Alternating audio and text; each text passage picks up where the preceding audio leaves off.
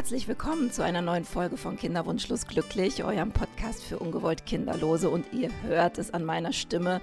Es ist aber auch wirklich nur die Stimme. Mich hat leider, leider eine Erkältung erwischt. Ich bin ansonsten fit, ich habe kein Corona, aber ich habe trotzdem vor, euch diesen Podcast zu schenken und vor, nicht vorzuenthalten, worum es heute geht, nämlich ich habe dieses Mal einen Doppelpack im Podcast zu Gast, nämlich ein lesbisches Ehepaar und wir reden über das Thema Kinderwunsch unter gleichgeschlechtlichen Paaren und warum manche Menschen heiraten für den Kinderwunsch. Wir reden auch über die Stiefkindadoption, die nämlich für lesbische Paare ein Thema ist und warum es sinnvoll ist, vorher zum Notar zu gehen. Außerdem geben meine beiden Gäste noch Tipps für die richtige Suche nach der Kinderwunschklinik, vor allen Dingen für lesbische Paare. Das ist nämlich gar nicht so einfach. Und sie haben noch wunderbare Tipps für Selbstzahler. Und ich glaube, davon können auch heterosexuelle Paare profitieren. Ich wünsche euch ganz viel Spaß, wie ihr Kontakt mit den beiden aufnehmen könnt. Das erfahrt ihr wie gehabt am Ende der Podcast-Folge. Viel Spaß! Herzlich willkommen zu einer neuen Folge von Kinderwunschlos glücklich, der Podcast für ungewollt Kinderlose und Menschen mit großem, großem Kinderwunsch. Und es ist ein riesiges Thema, über das wir schon immer wieder mal angesprochen oder gesprochen haben, aber wo ich jetzt ganz, ganz froh bin, dass jetzt wirklich auch gleich zwei Gäste hier im Podcast sind, die nämlich davon erzählen, nämlich das Thema Kinderwunsch in gleichgeschlechtlicher Partnerschaft. Wir reden aber auch ein bisschen darüber, über diesen Moment, wo man so struggelt, machen wir weiter oder hören wir auf? Und ich bin total froh, dass die beiden jetzt heute da sind und darüber mal ein bisschen sprechen wollen, nämlich herzlich willkommen aus Köln, was mich ja besonders freut, Mareike und Ina. Ja, hallo, wir freuen uns auch, dass wir da sein dürfen und mal von unserem Weg erzählen können.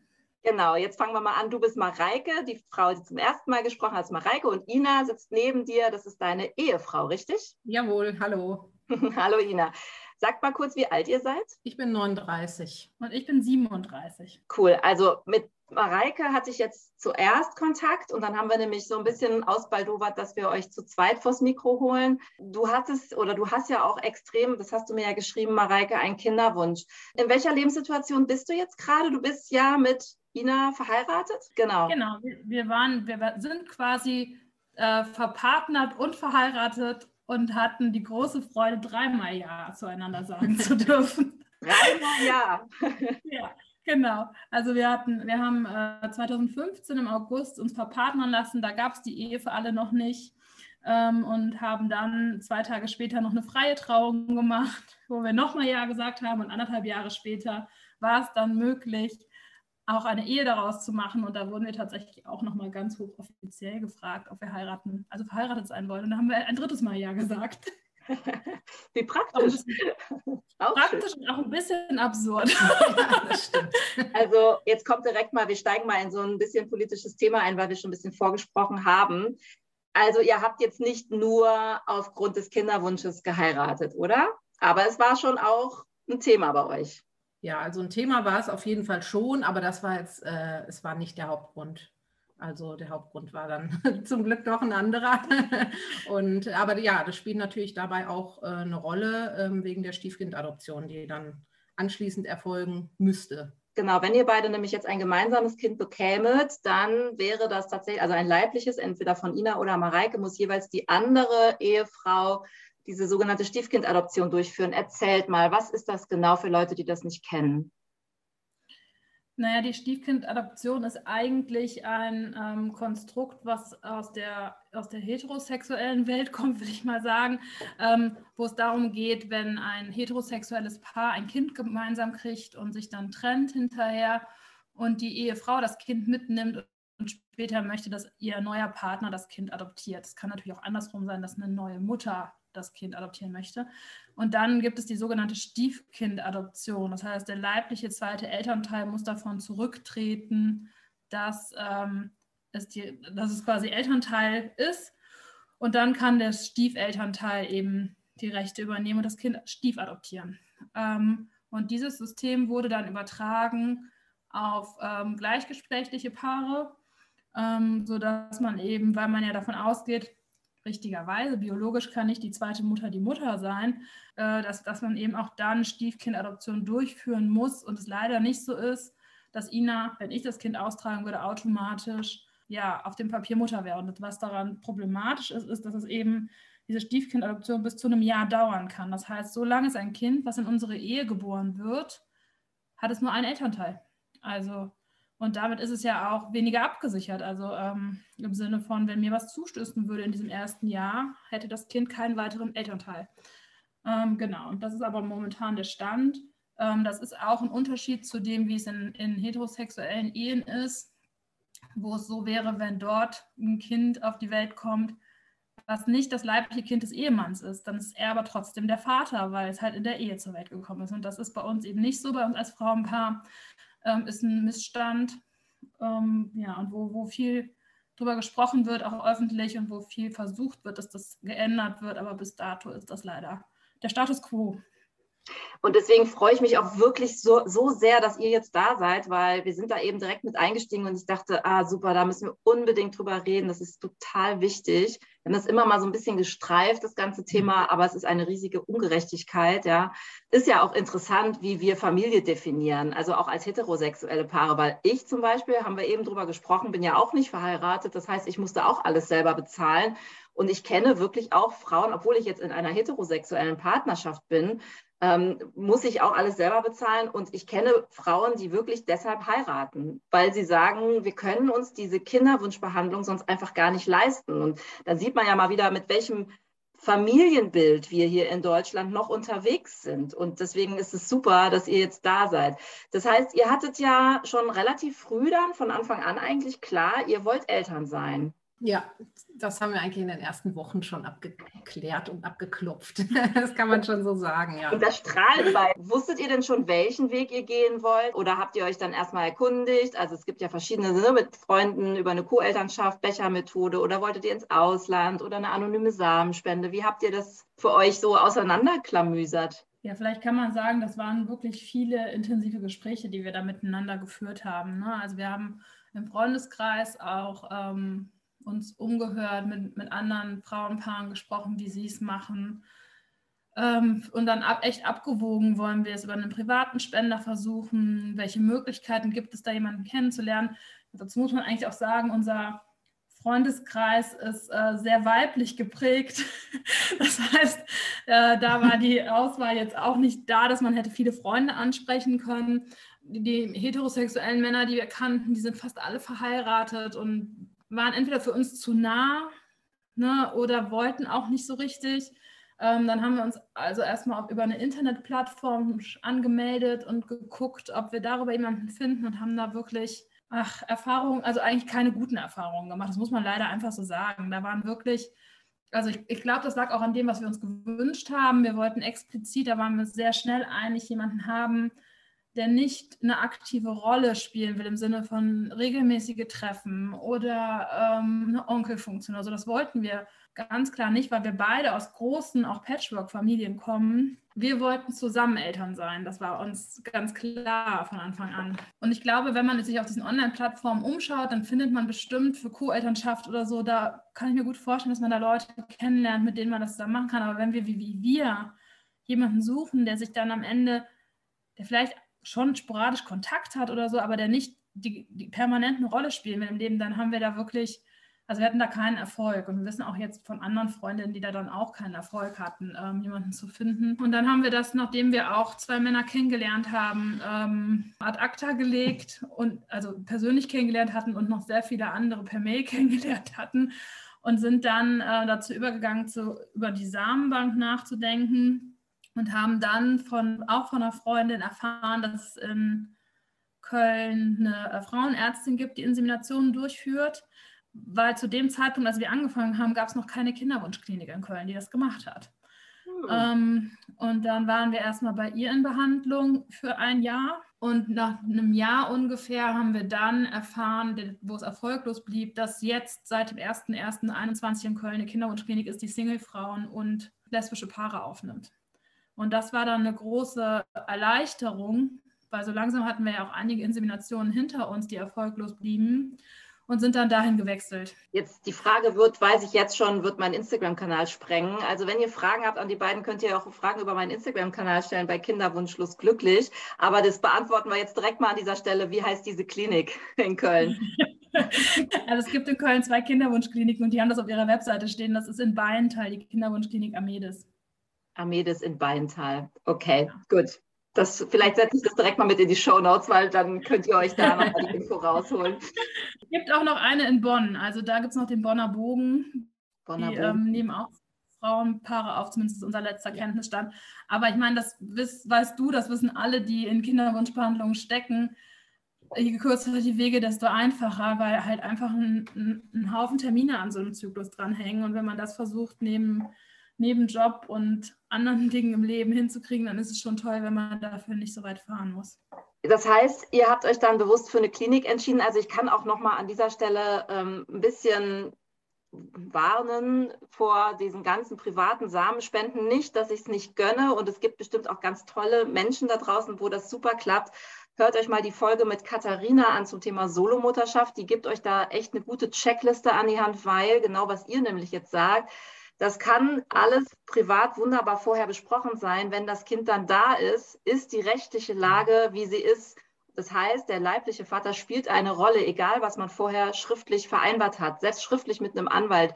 Es gilt einfach ein deutsches Gesetz und deswegen ist es super wichtig, sich da vorher gut beraten zu lassen und abzusichern und die, die, ich sag mal, die professionelle Samenspende über eine Samenspenderbank erstmal nicht kategorisch auszuschließen, weil da gibt es viele Fragen, die man da, glaube ich, vorher klären muss. Und ihr nickt auch ganz wild. Ich denke mal, man kann bestimmt auch mit euch da nochmal Kontakt aufnehmen.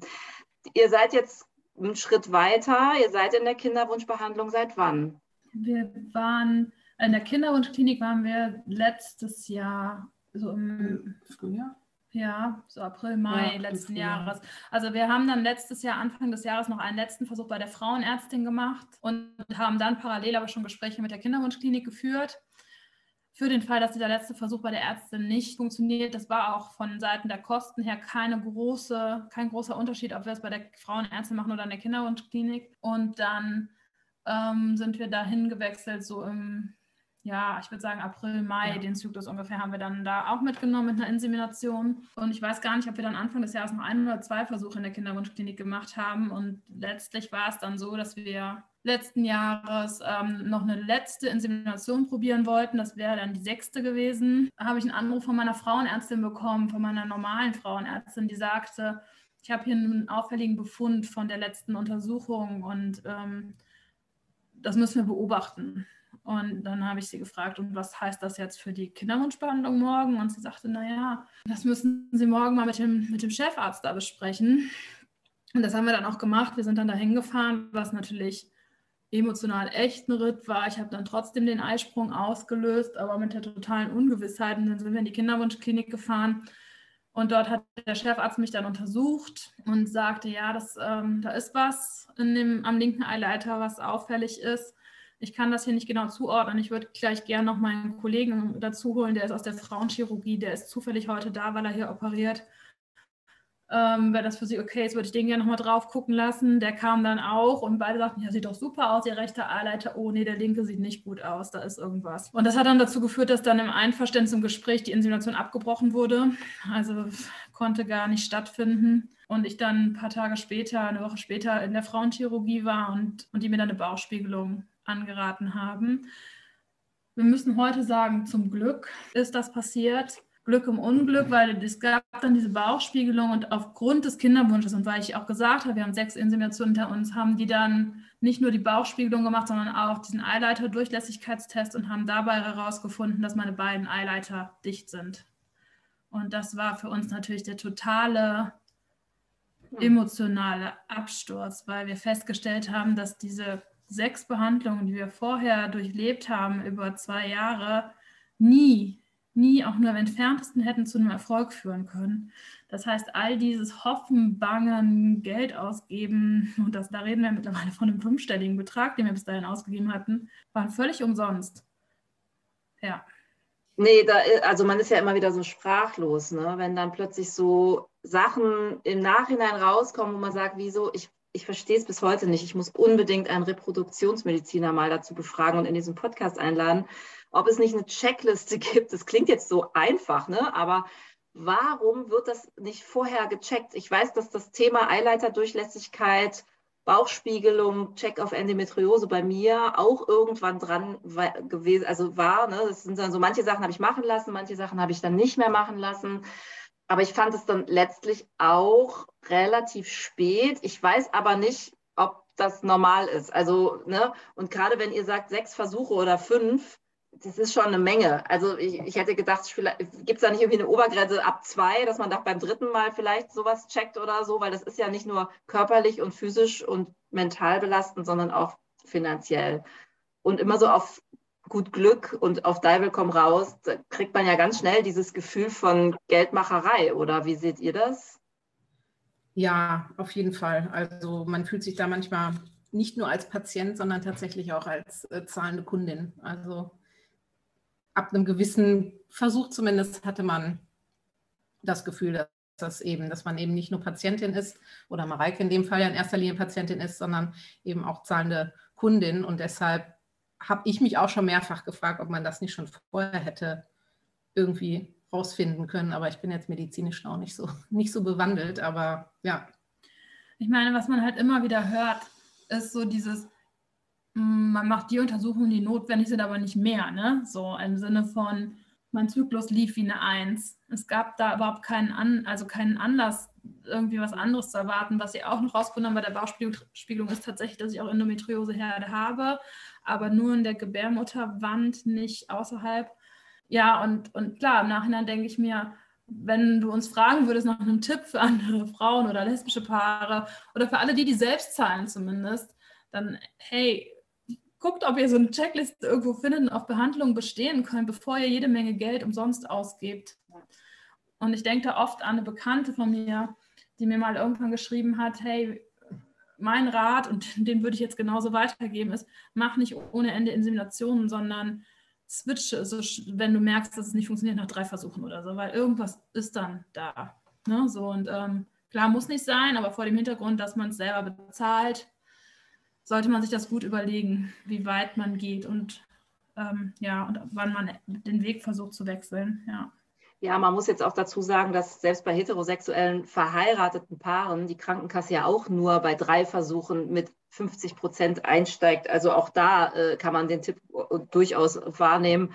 Ähm, mein Tipp war ja auch immer, äh, nach zwei, drei Versuchen holt euch auf jeden Fall, auf jeden Fall eine weitere Klinik an die Hand und holt euch eine zweite oder sogar eine dritte Meinung. Ich bin auch viel zu lange in einer Klinik geblieben, über Jahre, habe denen vertraut. Es ist ja auch ein Vertrauensverhältnis und mein Vertrauen wurde wirklich bitterlich zerstört, als ich dann erfahren habe, dass meine Blutwerte so schlecht waren. Das hat man mir aber in der ersten Klinik überhaupt nicht gesagt dass ja dann die nächste Klinik und die dritte Klinik auch sagten, dass, also die, es gab ja diesen legendären Satz dieser einen Ärztin, das grenzt an, grenzt an Körperverletzung, man hätte sie nicht behandeln dürfen. Sie sind überhaupt nicht, also das funktioniert bei ihnen so nicht, aber man hat alles irgendwie schon mal so durchgemacht. Und ähm, ich weiß das nicht, was das bedeutet, diese, diese lange Liste an Blutwerten. Ich bin kein Mediziner, ich muss dann vertrauen, also ich hatte einfach nur wirklich Glück, eine Freundin an meiner Seite gehabt zu haben. Irgendwann habe ich die mit ins Vertrauen gezogen, die selbst in der Kinderwunschbehandlung war und die machte mich auf einen bestimmten Wert aufmerksam, von dem ich vorher noch nie gehört hatte, nämlich dieser AMH-Wert, Anti-Müller-Hormon.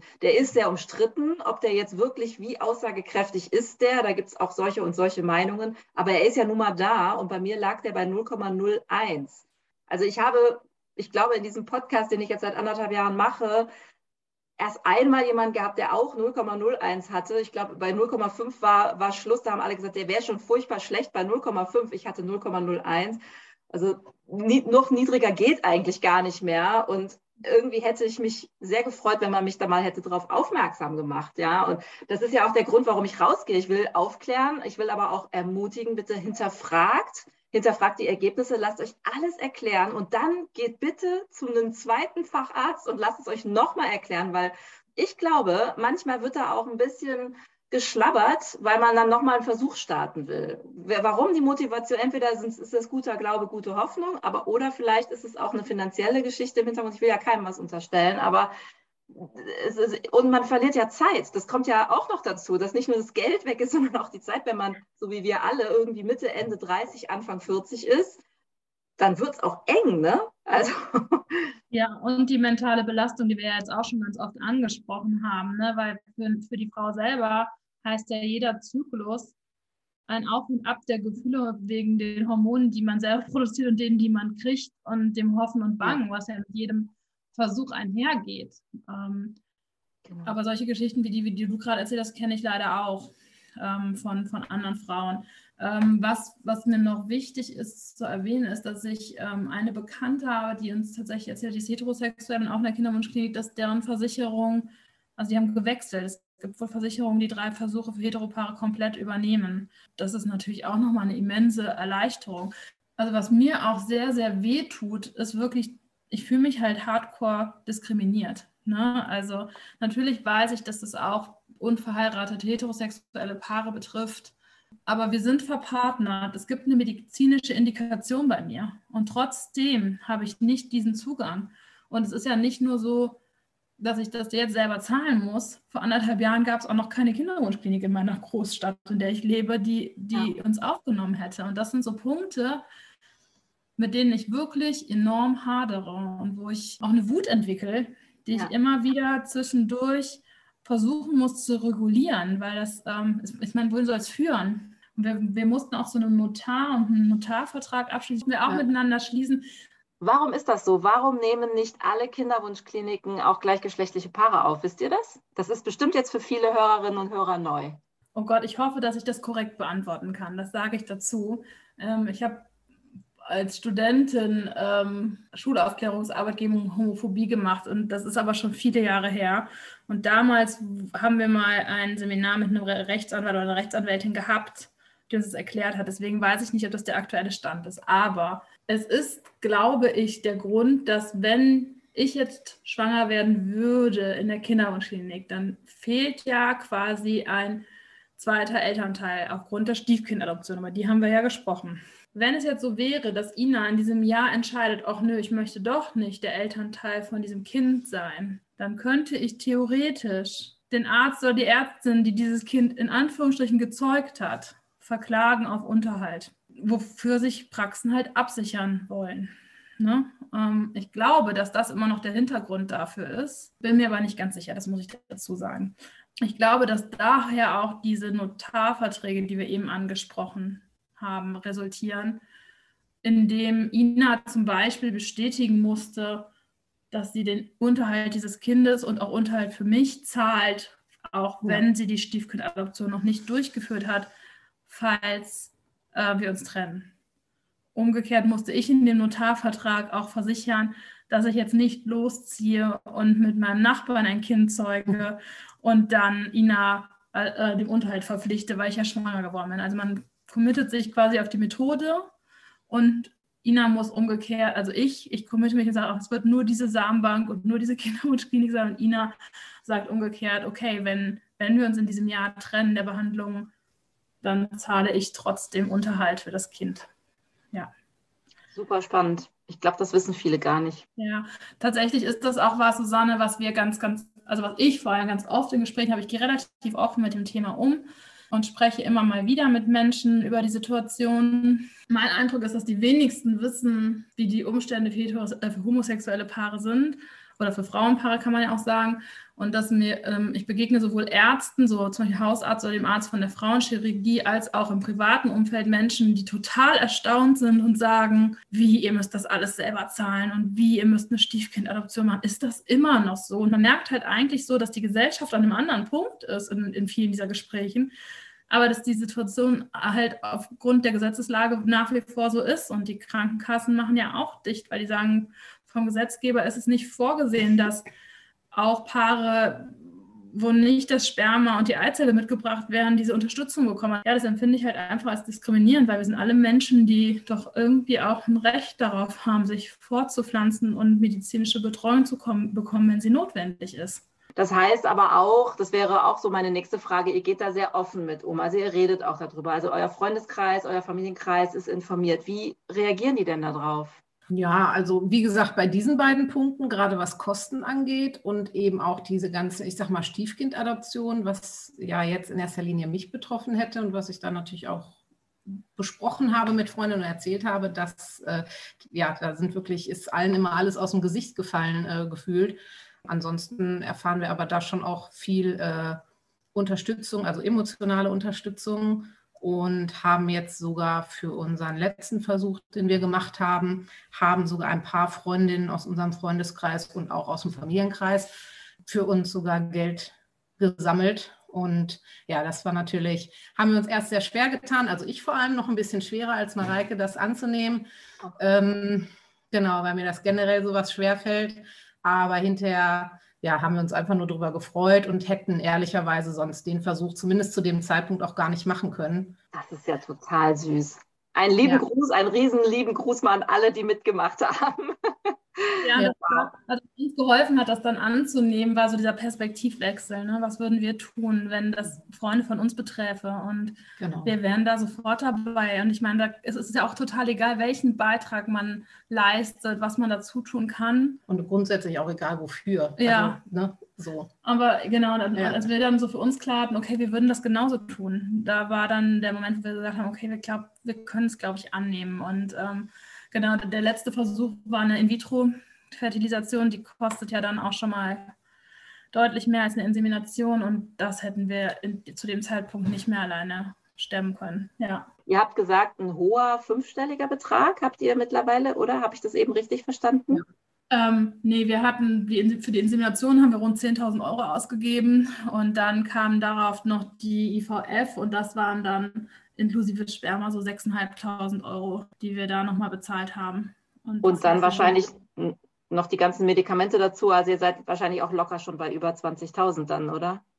Die Medikamente sind da schon eingerechnet. Also wir sind so irgendwo bei so rund um die 17.000 haben wir okay. mittlerweile ausgegeben. Ja. Ne? Und ähm, wissen aber auch, dass wenn wir die nächste IVF machen sollten, dass wir dann halt nochmal so 6.000, 7.000 Euro quitt sind. Und ja, das ist schon, da hat man schon ja. echt Respekt vor diesen Summen. Ne? Und ähm, ja. Da gibt es ja immer diesen einen Moment, ich glaube, den kennen wir auch alle zugute, dass man so das Gefühl hat, so alle um einen herum werden schwanger, nur man selber nicht. War das bei euch auch so? Ja, doch, das, ja. Ist, das ist schon so. Ähm, bei uns im Freundeskreis ist es so, dass viele auch früher dran waren als wir. Ne? Ähm, ich hatte so das Gefühl, Schlag 30 ging das mhm. los. Das heißt, in der Zeit war das für uns auch noch super gut auszuhalten. Da haben wir uns total mitgefreut. Ich meine, das werden wahrscheinlich auch die allermeisten kennen. Man startet ja erstmal mit total viel Optimismus und Euphorie da rein ne, und sagt sich so. Und genau, und jetzt suchen wir mal den richtigen Weg. Ich meine, mittlerweile, wenn wir mal da, wir haben 2015 geheiratet, 2016 haben wir angefangen zu gucken, wie realisieren wir das. Das heißt, wir beschäftigen uns jetzt seit sechs Jahren mit diesem Thema. Am Anfang, sage ich mal, als Trockenübung in der Theorie, wie machen wir das? Und dann seit jetzt zweieinhalb Jahren halt wirklich auch mit konkreten Kinderwunschbehandlungen. Ja. Auch da noch am Anfang dieser Kinderwunschbehandlung war es für mich ganz gut auszuhalten, wenn Freunde schwanger geworden sind, weil man ja einfach voller Hoffnung war. Und es war ja auch bei so drei Inseminationen, denken sie, es ist ja noch alles im Rahmen, ne? das wird schon. Und ich, ich habe wirklich auch komplettes Vertrauen in meinen Körper gehabt, dass das klappen wird. Es gab ja, wie gesagt, überhaupt keine, also ich komme aus einer großen Familie, es gab gar keine Auffälligkeiten. Ich habe auch Familie mit Endometriose, die trotzdem schwanger geworden sind, wo ich, also ich hatte einfach Hoffnung, ne, so und habe mir keine Sorgen gemacht, habe ich nie. Und das haben wir natürlich komplett verloren über die Zeit. Ne? Es ist jetzt wirklich aus der, aus der Hoffnung, ist so eine Niedergeschlagenheit geworden und so eine Hoffnungslosigkeit. Und ähm, damit einher geht halt auch, wie gut ich aushalten kann, wenn mhm. Freundinnen schwanger sind. Und ich, bei mir hat das auch ganz stark damit zu tun, wie sensibel geht mein, um, mein, mein Gegenüber damit um.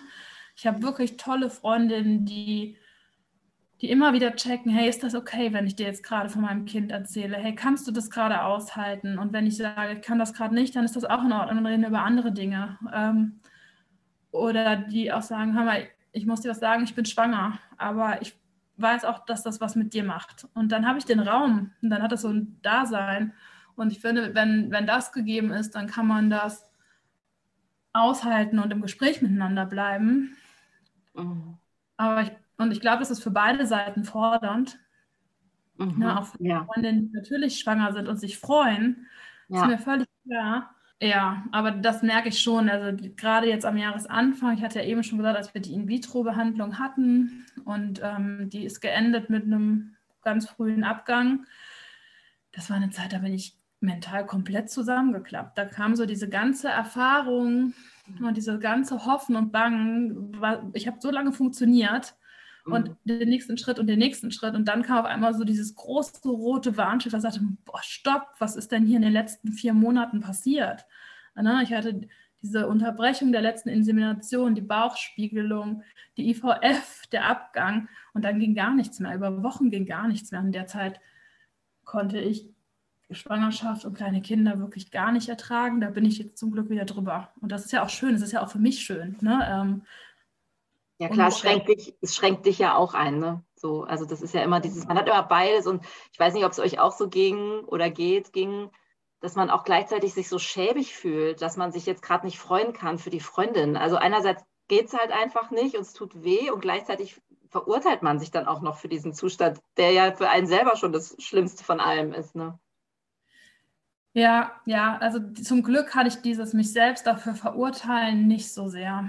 Ähm, was aber daran liegt, dass ich auch Freundinnen habe, die vor mir das erlebt haben, dass sie nicht schwanger geworden sind und mit denen ich viel darüber gesprochen habe und die mich immer wieder darin bestärkt haben, gesagt haben, deine Gefühle haben ja Berechtigung. Und natürlich wünschst du dir das anders und das war ja auch so. Natürlich habe ich mir gewünscht, also ich wünsche mir eigentlich nichts mehr, als dass ich so unbefangen wie damals vor acht Jahren mich über Schwangerschaften im Freundeskreis freue aber ich bin halt nicht mehr vor acht Jahren. Da ist halt ein Haufen Erfahrung dazwischen gewesen, der schmerzhaft war und der ähm, schwer war. Und ich glaube, dahin werden wir auch so nicht mehr wieder zurückkommen zu dieser Unbefangenheit. Ne? Und ähm, naja, was ich aber auf jeden Fall genieße, ist, dass es jetzt wieder Spaß macht, mit Freundinnen Zeit zu verbringen, die kleine Kinder haben. Und auch da hilft es total, wenn der Raum geschaffen wird für ein, heute schaffe ich das vielleicht nicht.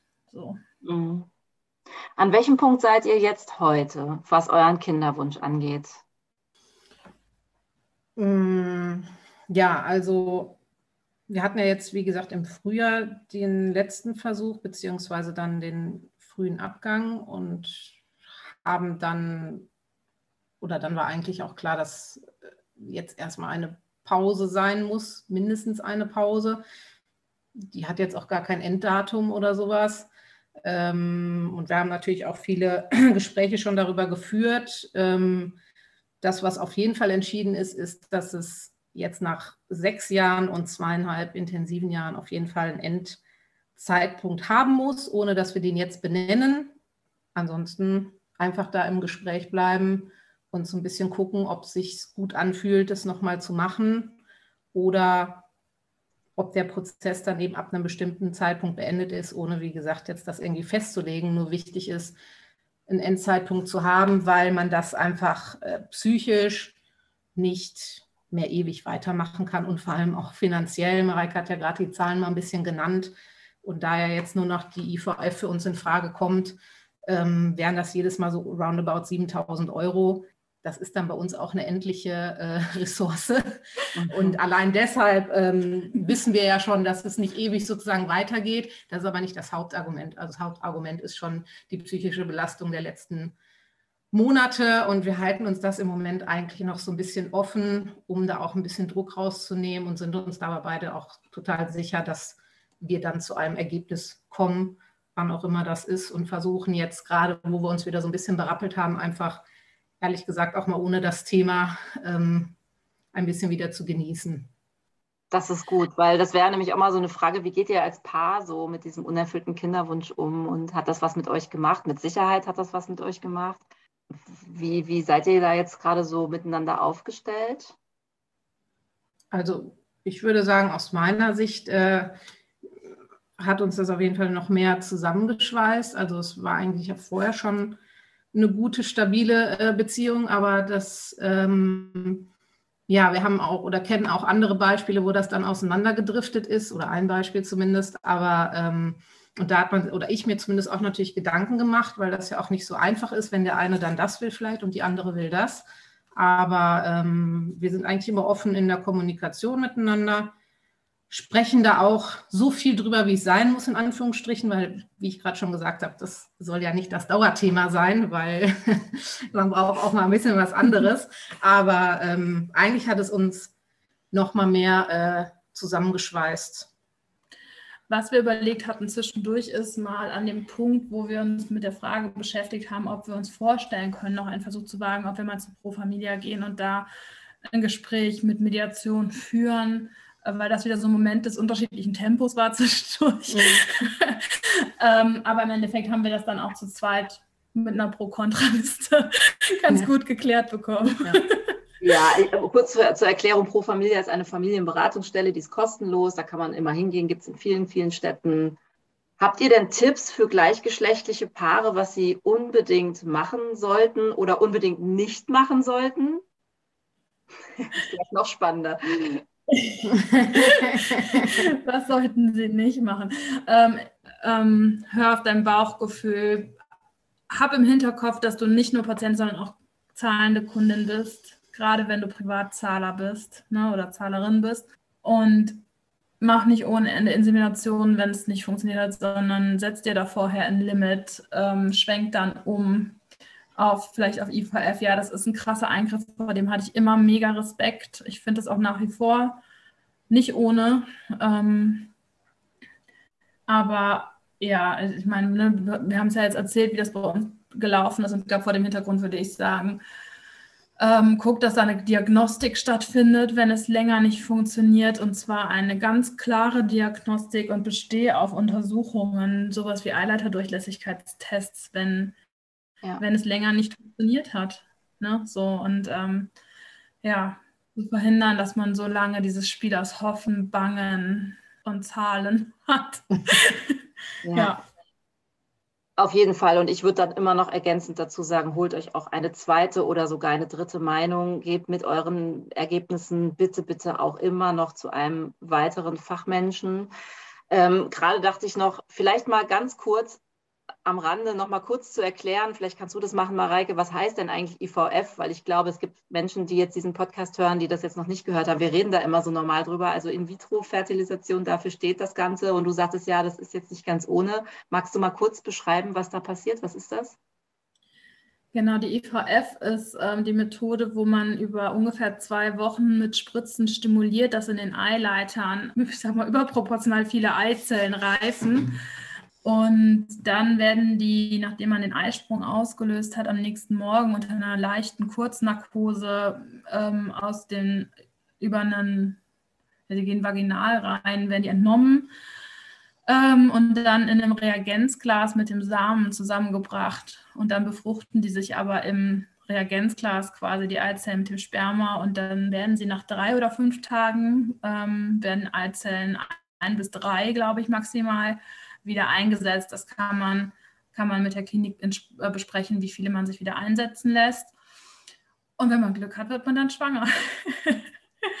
genau. Also es ist eine künstliche Befruchtung außerhalb des Körpers, es gibt es eben auch innerhalb des Körpers.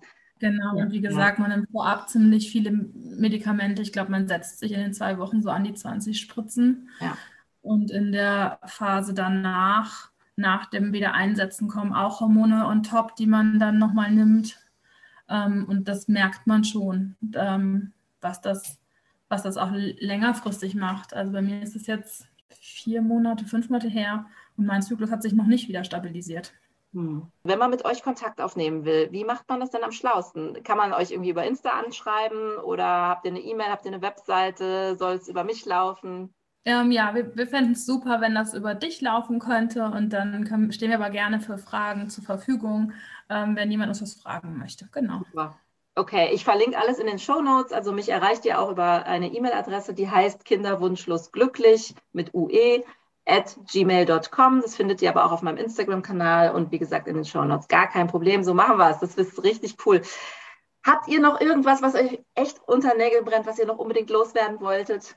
Ja, vielleicht so ein letzter Satz. Ich meine, wir haben ja jetzt auch viel so über die Belastung und die schweren Punkte dieser Behandlung gesprochen. Ne? Und trotzdem bleibt ja unterm Strich vielleicht auch an der Stelle nochmal zu sagen, wir haben heute als, als gleichgeschlechtliche Paare Möglichkeiten, die hatten wir vor 10, 15 Jahren noch nicht. Ne? Natürlich muss ich eine Behandlung selber zahlen und das ist irgendwie unfair, das fühlt sich unfair an, aber ich kann jetzt in eine Kinderwunschklinik gehen und diese Hilfe in Anspruch nehmen. Ich kann meine Ehefrau heiraten, wenn ich das möchte. Und das war vor nicht so langer Zeit eben noch ganz anders. Und ich hoffe einfach, dass sich da noch weiter viel tut, vielleicht auch ein bisschen schneller. Im aktuellen Koalitionsvertrag steht schon drin, dass Frauenpaare auch ähm, Zugang zu Behandlung bekommen sollen, inklusive Finanzierung. Es gibt mittlerweile vier Bundesländer in Deutschland immerhin, die diese Landesförderung auch für Frauenpaare zur Verfügung stellen. Also da ist Grund zur Hoffnung, dass sich was ändert. Und eigentlich ist mir das ganz wichtig zu sagen, dass unter, unterm Strich bei all dem, was noch negativ ist und was noch belastet, aber auch schon einiges passiert ist in den letzten Jahren. Und ich hoffe, dass das so weitergeht und ähm, ja, wir doch immer mehr zu einer Gleichberechtigung kommen. Und damit möchte ich bitte auch alleinstehende Frauen einschließen und, und Paare, die nicht verheiratet sind, damit es einfach fair ist. Ja. Das ist ein super schönes Schlusswort. Vielen, vielen Dank. Danke Mareike, danke Ina, dass ihr euch die Zeit genommen habt und ich hoffe, dass wir uns ganz bald wieder hören und ihr einfach, dass wir den Kontakt gut halten und ihr einfach immer weiter berichten könnt. Da würde ich mich sehr drüber freuen. Egal wie es bei euch weitergeht, ob ihr weitermacht, ob ihr aufhört. Ich freue mich total, dass ihr in meinem Podcast wart. Dankeschön. Vielen, vielen Dank. Liebe Grüße nach Köln in meine Heimat. Danke dir auch für das Gespräch und dass du uns mit uns das Gespräch geführt hast. Vielen ja, Dank. Vielen Dank. Das war es schon wieder. Eine neue Folge von Kinderwunschlos glücklich gibt es in zwei Wochen wieder. Wer aber vorher mit Mareike und Ina noch Kontakt aufnehmen möchte, kann das gerne machen über meinen Instagram-Kanal. Entweder Kinderwunschlos glücklich auf Instagram suchen oder direkt eine E-Mail schreiben an kinderwunschlosglücklich at gmail.com. Nochmal, kinderwunschlosglücklich mit ue at gmail.com. Wir hören uns in zwei Wochen wieder und ich hoffe, bis dahin ist auch meine Stimme zurück. Bis bald, macht's gut, eure Susanne.